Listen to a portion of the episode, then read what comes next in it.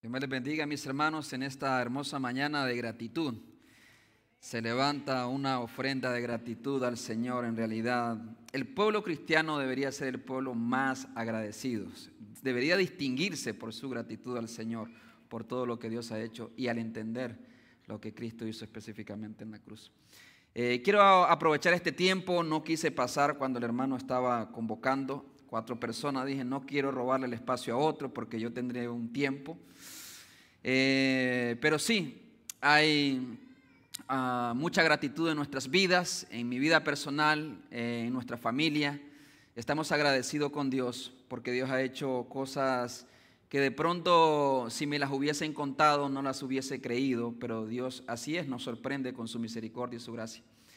Quiero darle gracias a Dios por el, el don de la vida, por habernos concedido la salvación, por eh, mi familia, por mi esposa, por mis hijos, eh, por la salud que nos has prestado en este año. Eh, y en específico quiero gracias a Dios por la invitación que me han extendido muy amablemente una vez más para venir y compartir la palabra del Señor. Y no quiero pasar ah, por alto lo que está ocurriendo en nuestras vidas. Quiero agradecer a la iglesia Ríos de Agua Viva por su cariño, por su muestra de confianza, por un voto de confianza que han depositado en un servidor. La verdad, nos sentimos eh, altamente privilegiados en venir a, esta iglesia y ser usados o servir al Señor como pastor en esta congregación. Creo de que hay cosas que van a venir no voy a prometer nada, solamente voy a prometer que amaremos a Dios y amaremos a la iglesia. Y Dios, yo sé que se va a manifestar de una manera muy particular en, la nueva etapa que le espera a Ríos. Así es que mis hermanos, muchas gracias, muchas gracias por su, eh, por su confianza. Muchas gracias eh, por ese deseo que Dios puso en su corazón para llamarnos al ministerio en esta iglesia.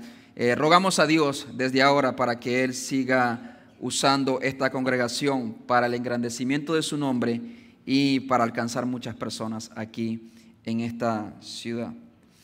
Mis hermanos, hoy quiero compartir precisamente acerca de la gratitud.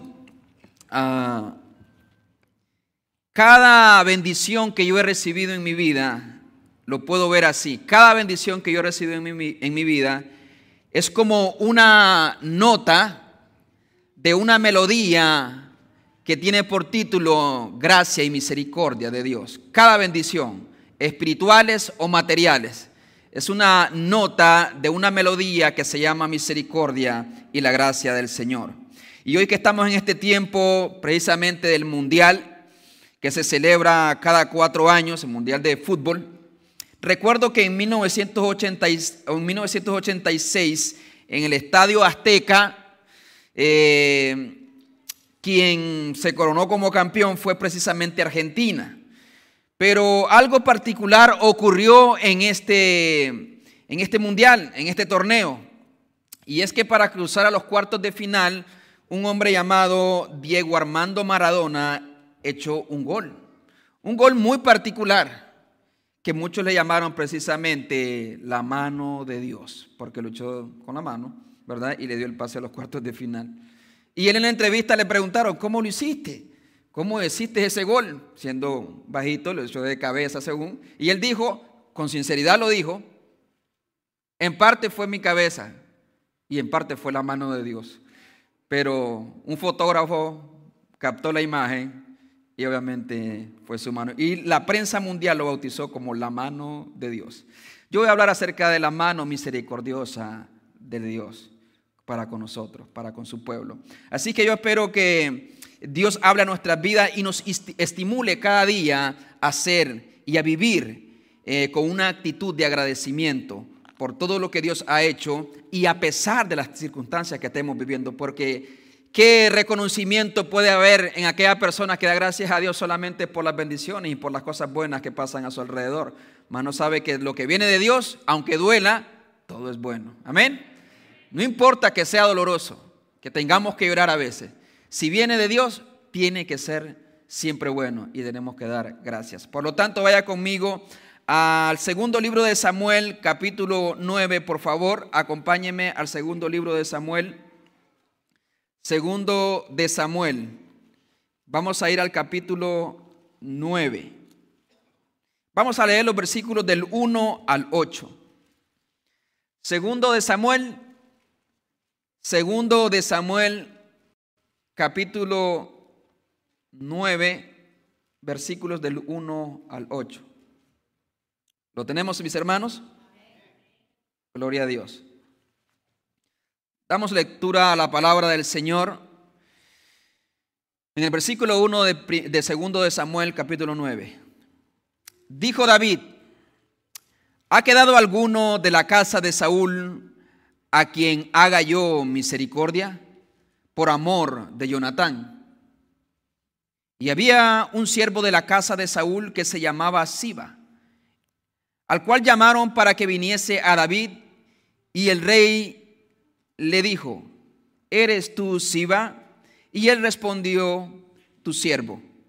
El rey le dijo, no ha quedado nadie de la casa de Saúl a quien haga yo misericordia de Dios. Y Siba respondió al rey, aún ha quedado un hijo de Jonatán, lisiado de los pies. Entonces el rey le preguntó, ¿dónde está?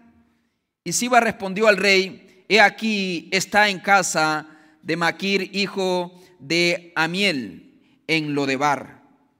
Entonces envió el rey David y le trajo de la casa de Maquir, hijo de Amiel, de Lodebar. Y vino Mefiboset, hijo de Jonatán, hijo de Saúl, a David. Y se postró sobre su rostro e hizo reverencia y dijo, David, Mefiboset. Y él respondió, he aquí tu siervo.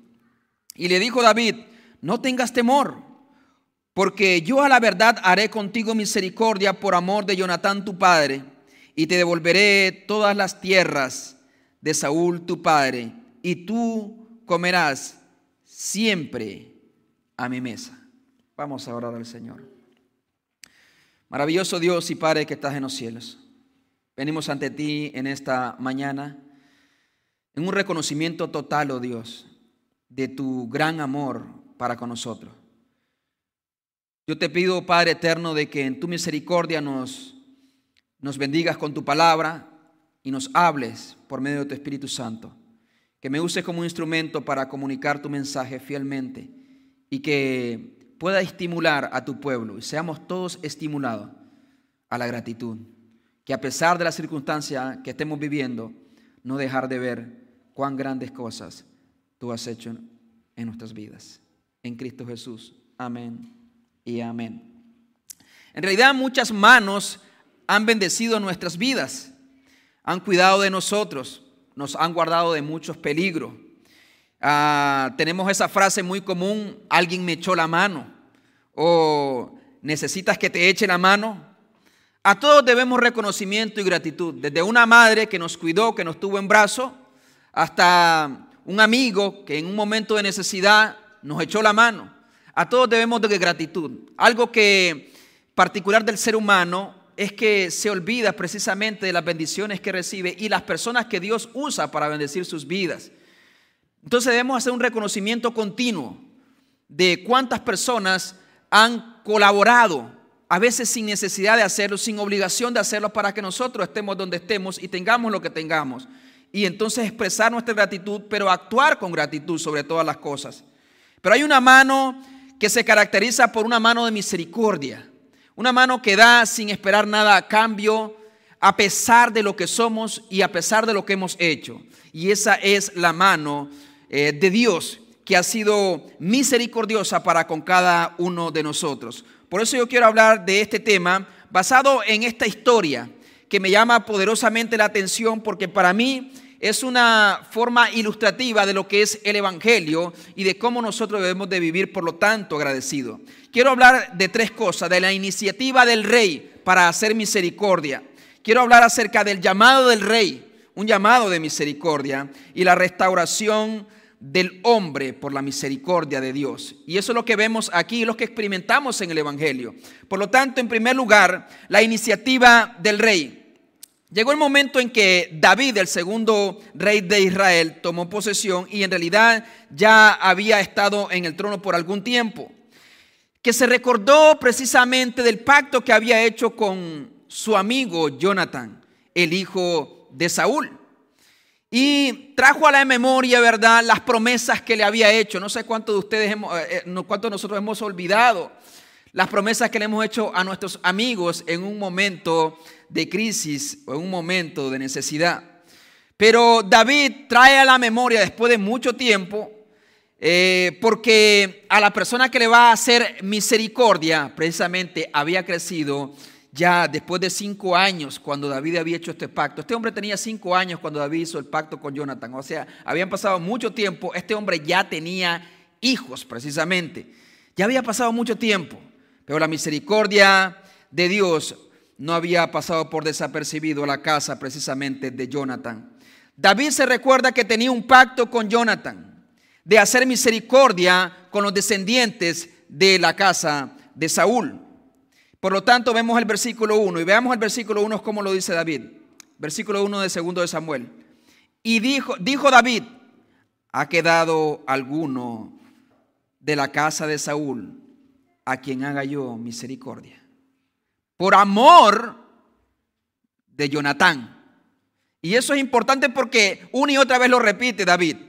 Ha quedado alguno de la casa de Saúl, quien perseguía su vida, cuando estaba eh, en el proceso de tomar el trono, a quien haga yo misericordia por amor de Jonatán.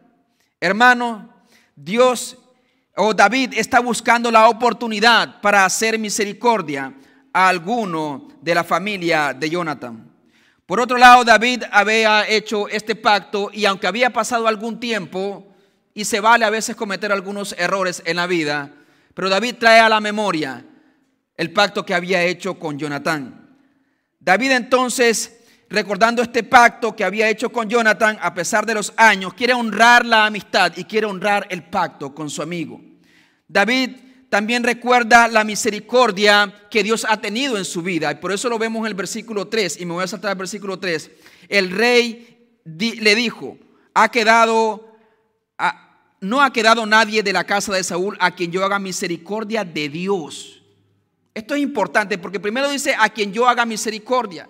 Pero en segundo lugar dice la misericordia de Dios. No pasa por desapercibido David que él puede bendecir a la casa de Saúl y honrar el pacto que tenía con Jonatán y puede hacer misericordia.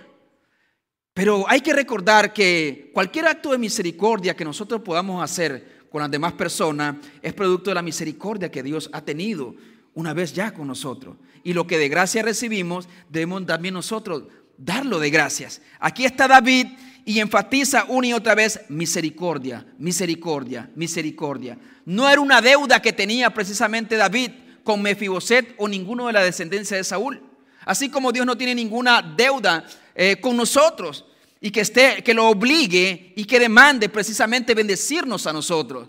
Por eso esas oraciones que demandan y, arrebato y, yo ordeno. Y, y, yo he visto, yo he escuchado oraciones que hasta le dicen a Dios, no aceptamos un no como respuesta, Señor. Un no como respuesta, no lo aceptamos. ¿Quién es este pedazo de polvo? Que le demanda estas cosas a Dios. Todo lo que recibimos, lo recibimos por misericordia y gracia. Y cuando nosotros, cuando la iglesia pierde de vista que Dios está haciendo misericordia y cada bendición es un acto, es un destello de la misericordia de Dios por nosotros, nos volvemos ingratos y orgullosos. Y empezamos a decir como precisamente lo dijo un, gran eh, monarca llamado Nabucodonosor, esta es la gran Babilonia que yo he construido con mi gran poder. Esta es para manifestar mi majestad y mi gloria. No, hermanos, no caigan en el error y en la trampa del pecado que susurra a nuestros oídos diciéndonos, tú lo has logrado con tu poder. Es la misericordia de Dios que ha estado siempre delante de nosotros, que nos ha sanado, que nos ha guardado, que nos ha bendecido, que nos ha abierto oportunidades. Es la mano misericordia de Dios, tocando vida, tocando corazones. Es la mano de Dios, una mano misericordiosa. El objetivo era solamente eso, dar. O sea, era, era hacer misericordia. Y entonces aparece un hombre llamado Siba que había servido a Saúl precisamente. Miren lo que dice la palabra de Dios en versículos 2 al 4. Y había un siervo de la casa de Saúl que se llamaba Siba, al cual llamaron para que viniese a David. Y el rey le dijo, ¿eres tú Siba? Y él respondió, tu siervo. 3. El rey le dijo, no ha quedado nadie de la casa de Saúl a quien haga yo misericordia de Dios. Y Siba respondió al rey, aún ha quedado un hijo, y mire, un hijo de, de Jonatán, lisiado de los pies, agrega. Entonces el rey le preguntó, ¿dónde está? Y Siba respondió al rey, he aquí, está en casa de Maquir, hijo de Amiel, en Lodebar. Siba se presenta delante del rey, a petición del rey, para indagar acerca de algún miembro de la familia de Saúl. Se presenta Siba y rápido trae a la memoria la vida de un joven o de un hombre ya llamado Mefiboset. ¿Quién era Mefiboset? Mefiboset era el hijo de Jonatán, con quien David había hecho un pacto. Es interesante precisamente que eh, no era un sobrino, no era un ahijado, no era un pariente nada más, sino que era el hijo de Jonatán, con quien David había hecho un pacto. Por amor de Jonatán quería hacer misericordia y qué mejor hacerla con su hijo. Pero este sí, e, este Mefiboset estaba en una condición muy particular. Antes era un príncipe de pronto reconocido, con muchos privilegios, eh, con muchas bendiciones a su alrededor, pero esos privilegios de pronto se habían convertido en una amenaza en contra de él, precisamente.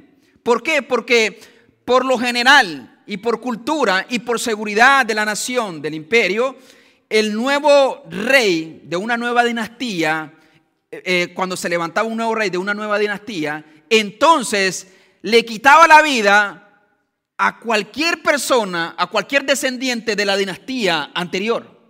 Y esto era precisamente para seguridad, para asegurar el futuro y la estabilidad del reino. Claro, no se justifica por eso, pero así funcionaban. David funciona diferente, porque David está confiado que Dios le ha entregado su reino, el reino de, Israel. Que no fue un hombre que lo colocó, sino que había sido la mano misericordiosa de Dios que lo había llevado hasta este lugar. Entonces, es de entender de que Mefiboset esté escondido por allá, lejos de Jerusalén, al otro lado del Jordán, porque no quiere que el rey sepa acerca de su existencia. Además, no solamente vivía bajo el temor y bajo la oscuridad escondido, también este hombre era un hombre huérfano básicamente. Había perdido Saúl y, y Jonatán, su abuelo y su papá habían muerto en batalla ya hacía muchos años. Desde pequeño, ¿verdad? Fue víctima, por decirlo así, de la circunstancia. Se quedó huérfano, pero también cuando eh, quisieron huir, la, nodriza que tenía, que cuidaba precisamente a Mefiboset en aquel tiempo, cuando Saúl y Jonatán murieron, dice la Biblia en 2 Samuel 4:4 que corrió aquella nodriza apresurada y en su, eh, eh, en su esfuerzo por huir precisamente del rey David, que ni siquiera los estaba buscando, porque a veces huimos sin sentido y sin que nadie los persiga, pero corrió aquella nodriza y se le cayó el muchacho. Tenía cinco años. Se le cayó y entonces ahí quedó lisiado, sin poder caminar. Nada más para entender un poquito por qué estaba lisiado, no era de nacimiento, sino fruto de la circunstancia. Era un hombre sin futuro, era un hombre dependiente de otros, un hombre sentenciado a muerte precisamente porque era descendiente de la dinastía de Saúl, un hombre atemorizado. Y aquí quiero hacer una analogía y una comparación porque viene bien con el texto. Nosotros por, la, por naturaleza, mis hermanos, estábamos sentenciados a muerte a causa de nuestros pecados. Estábamos perdidos y sin dirección, sin Dios y sin esperanza en el mundo, como lo dice Pablo. Mefiboset puede ser una representación de nosotros, de cómo estábamos cuando Cristo nos encontró, o que de pronto cómo te encuentras ahora, atemorizado, escondido, distante de la gracia y la misericordia de Dios de pronto. Pero nuestra vida puede cambiar. Mefiboset sería el objeto de la misericordia de David por amor a Jonatán. Asimismo somos objeto nosotros de la misericordia de Dios por amor a Cristo.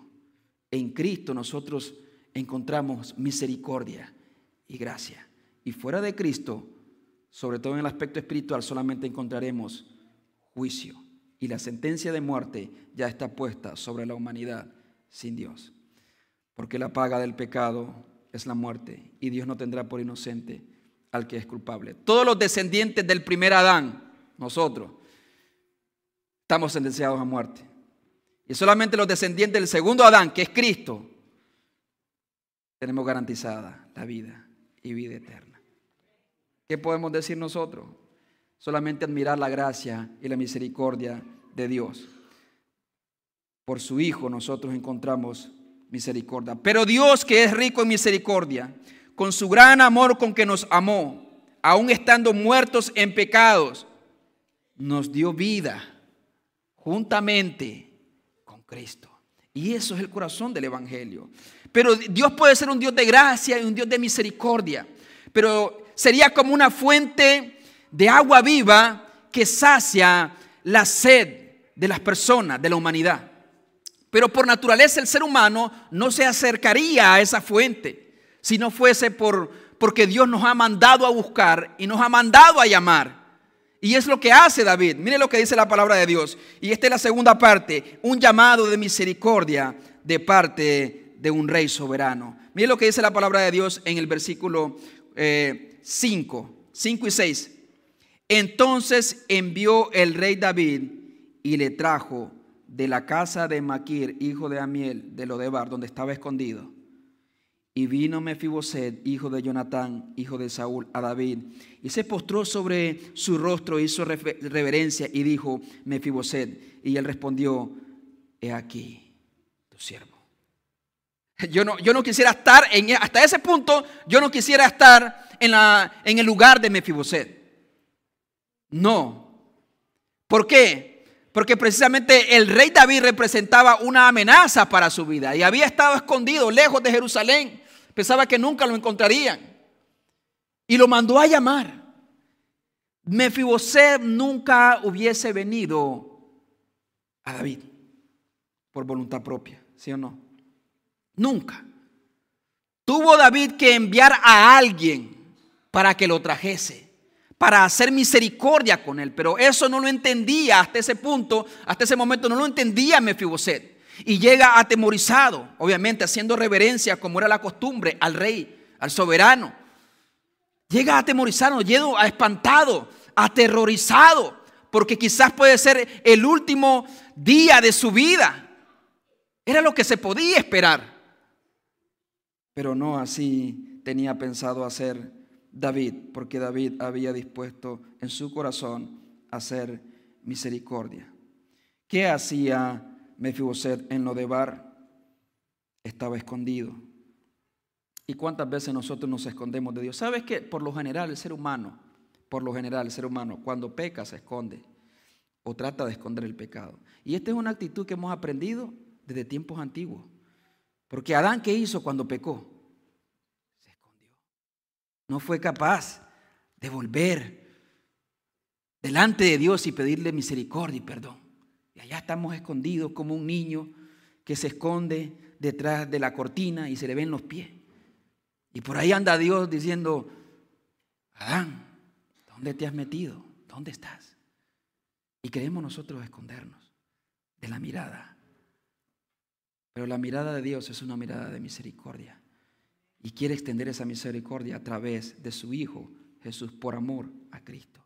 Por lo tanto, mi hermano, no tema, no tema volver a Cristo, no tema eh, revelarle a Dios sus, sus grandes temores, venir delante de Él. Dios también mandó a llamarnos a nosotros. ¿Recuerda usted cuando Jesús le llamó? ¿Cómo era su, su vida? ¿Y qué tenía usted para ofrecerle? A Cristo. ¿Dónde estaba usted? ¿Qué estabas haciendo? Por ejemplo, por ejemplo los discípulos, algunos de ellos, eh, Pedro, estaba remendando sus redes.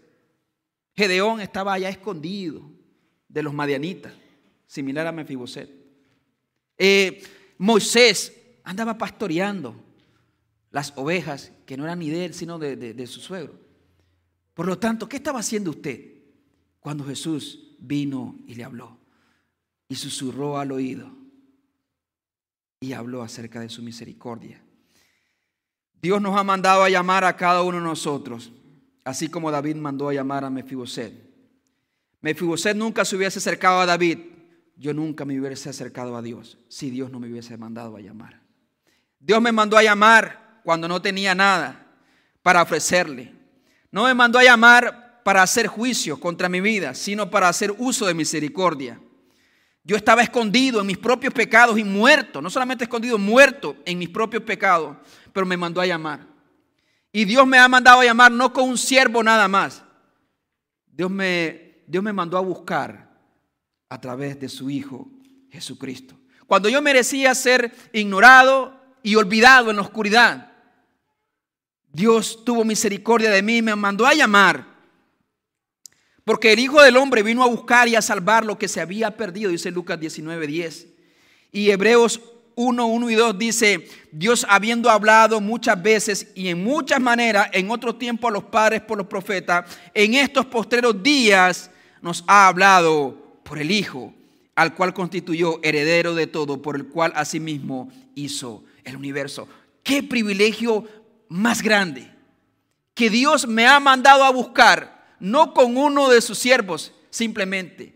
Dios mandó a su propio Hijo para que aquellos que éramos enemigos de Dios fuésemos reconciliados con Dios. ¿Cómo no vivir agradecido con el Señor? El mundo agradece por tantas cosas que bien lo hace, pero hay cosas que no se compran.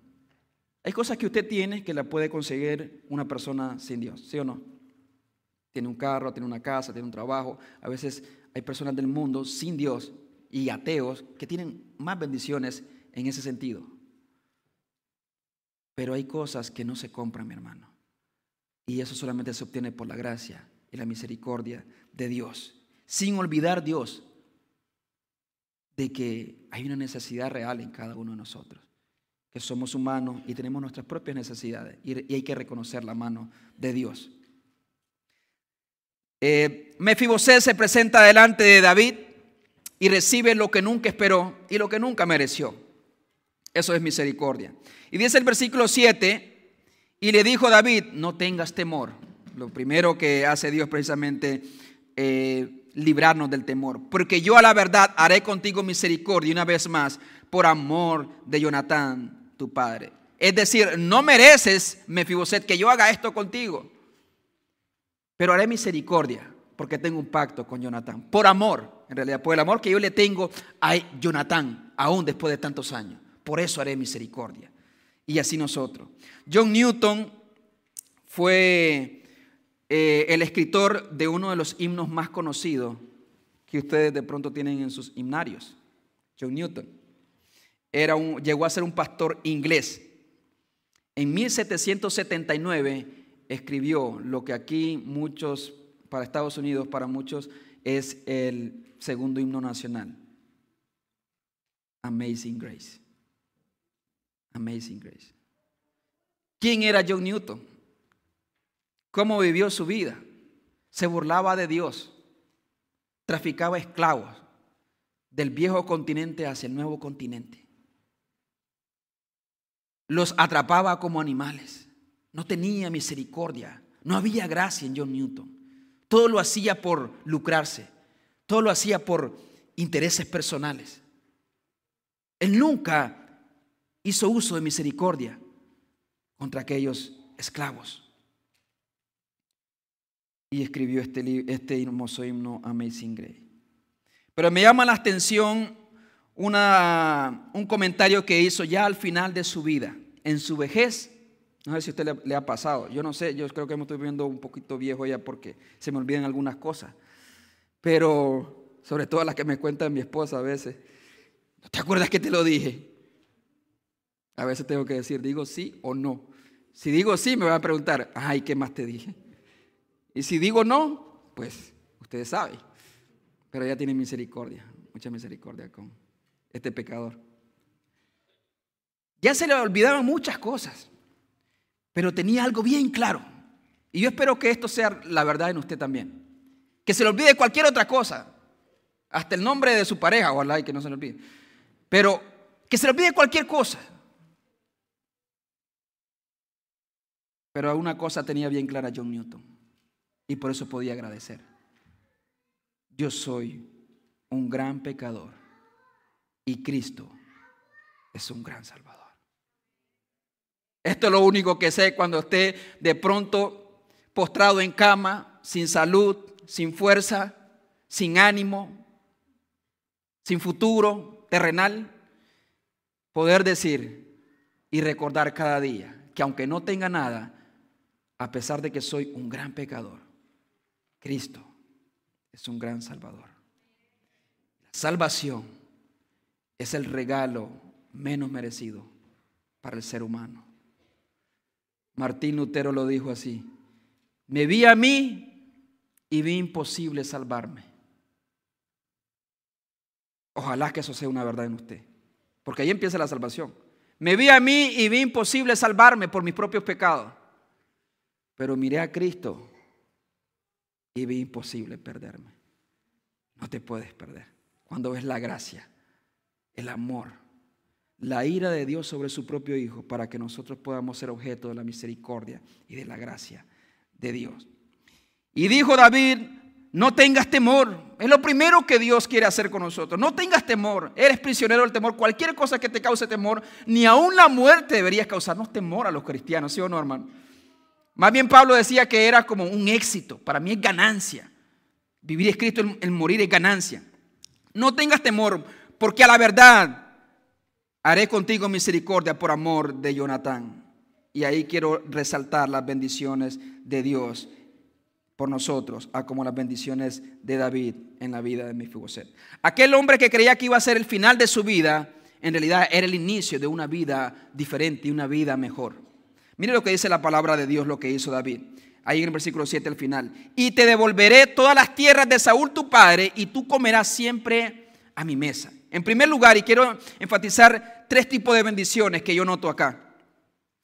El don de la vida y de la libertad.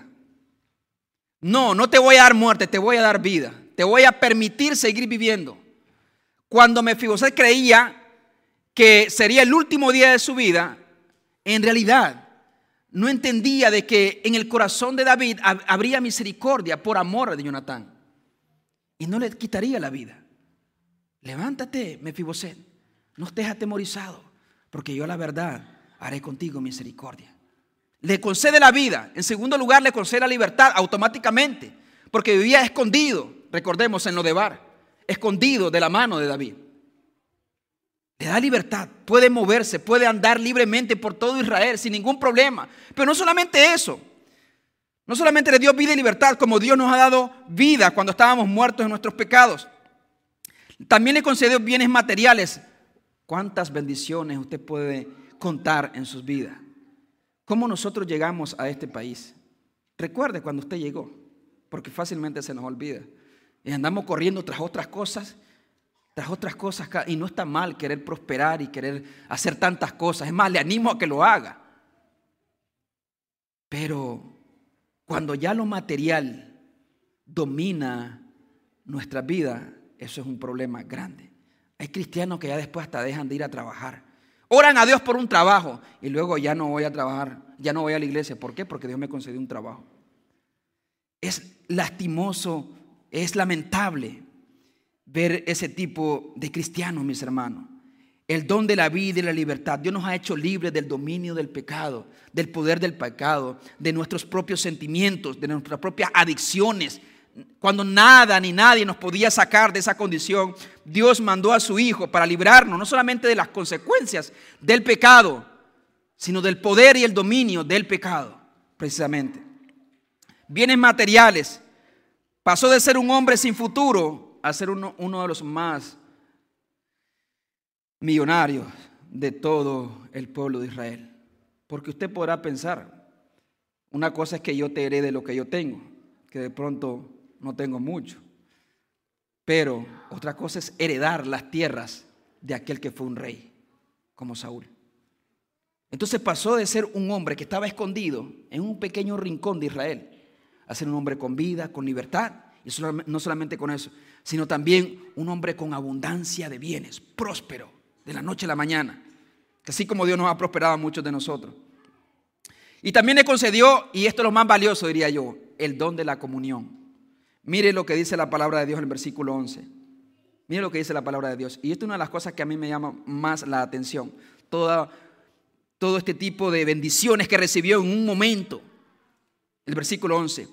Y respondió Siba al rey, conforme a todo lo que ha mandado mi señor el rey a su siervo, así lo hará tu siervo. Mefiboset, dijo el rey, comerá a mi mesa como uno de los hijos del rey. Ve usted la gran misericordia y la gracia de Dios con nosotros. Aquel Mefiboset que estaba escondido y que creía que si salía a la luz del día, David lo mataría de pronto ve sus manos llenas de bendiciones. No solamente eso, le perdona la vida, tiene sus manos llenas de bendiciones, sino que aún le dice, ¿a quiénes invita usted a su mesa? ¿A quiénes invita a comer a su mesa? A gente cercana, a gente distante, a sus enemigos. Pues le dice David a Mefiboset para que entienda de que no solamente te doy vida y bienes, sino que hay algo mejor. Puedes comer a mi mesa, puedes tener comunión. Y no solamente eso, comerás lo que come la casa real. Te alimentarás de lo mejor, de lo que se alimenta el rey. Comerás a mi mesa, eso le está diciendo. No te preocuparás más de lo que comerás el día de mañana. Todo se te dará en la casa, en el palacio del rey. Y no solamente eso, sino serás tratado como a uno de los hijos del rey. Hermano, yo por naturaleza no era hijo de Dios. No era hijo del rey. Por naturaleza era hijo de Adán, era hijo de Satanás, como dice la Biblia, en otro tiempo. Pero Dios me mandó a llamar. Me mandó a buscar, me mandó a llamar. Me trajo, me dio vida, me dio libertad, me ha bendecido. De una manera exagerada, diría yo. Y no solamente eso, algo lo más valioso que tengo de Dios es la comunión con Cristo. La amistad con Jesús. Eso es lo más valioso, que el mundo nunca te lo dará y no lo puede comprar, no lo puede conseguir, pero Dios te lo da a través de Cristo. Y ahora me veo sentado a la mesa del rey, siendo tratado como uno de sus hijos, como uno de sus hijos. Mefiboset fue un hombre objeto de la misericordia de David. Así nosotros hemos sido objeto de la misericordia de Dios. ¿Acaso no nos ha bendecido Dios por amor a Cristo? ¿No, no nos ha dado el milagro de la vida eterna? ¿No nos ha eh, rescatado de la muerte? ¿No ha alejado de nuestra vida la oscuridad, el temor? ¿Y nos ha traído a su luz admirable? no nos ha perdonado todas nuestras iniquidades, por muchas que fuesen, y ha apartado de nosotros la ira, el juicio divino, su propio juicio, porque cuando Dios nos, nos salva, nos salva de su propia justicia, de su propia ira, porque ni aun Satanás te puede mandar al infierno, solamente el juez justo. Cuando Dios te salva, te salva de su propia justicia, a través de Cristo. Y hay gracia y misericordia para todos, no solamente para un Mefiboset, sino para todos, para todo cualquier pecador que se arrepiente y viene postrado delante del Señor.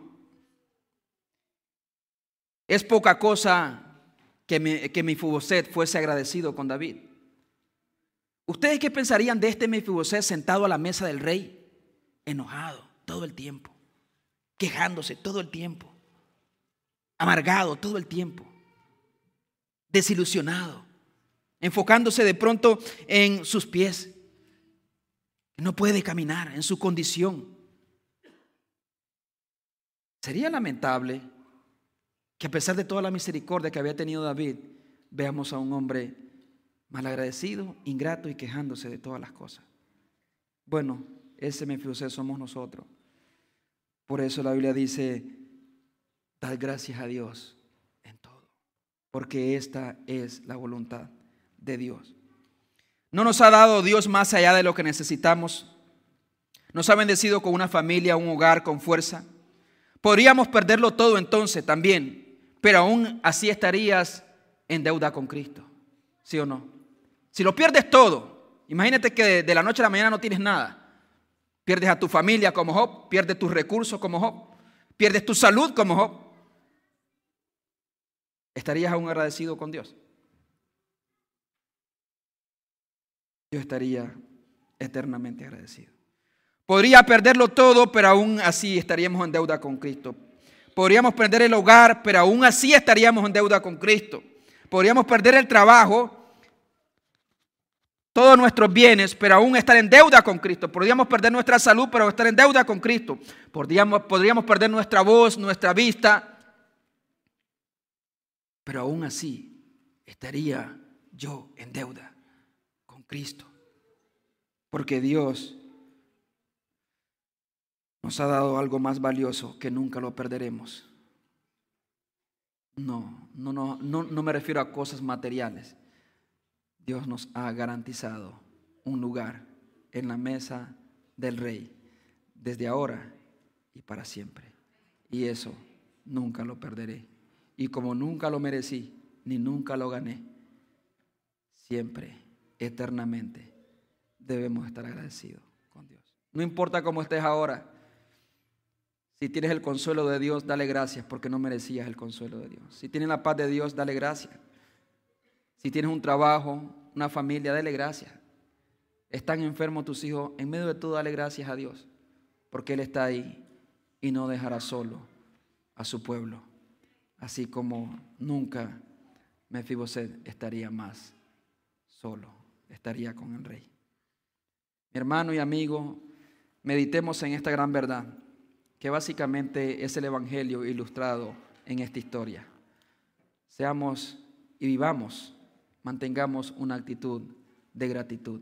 Y que no solamente sea verbal, teórica, sino que sea práctica, sino que sea activa, sino que se vea con actos de misericordia, en servicio a Dios, en obediencia a Cristo. Así es que Espero que Dios siga hablando a su vida a través del Evangelio y a través de esta historia de Mefiboset. Vamos a orar. Padre, venimos delante de ti en esta hora, dándote las gracias, mi Dios, porque tú has sido bueno. ¿Qué podemos decir, Señor? Estamos admirados a tus pies mientras contemplamos, Señor, tus manos de misericordia que has extendido para con nosotros. No importa en la condición que estemos, Señor, lo que tenemos o no tenemos, tú nos has bendecido de una manera que no merecíamos. Y nada podemos hacer sino agradecerte. Gracias por todas tus bendiciones y por tu misericordia, que son nuevas, Señor, cada mañana. Bendice esta iglesia, bendice ríos de agua viva y que cada una de las personas que están aquí congregadas pueda venir a ti y pueda reconocer tu amor y tu misericordia en su vida. En el nombre de Jesús. Amén.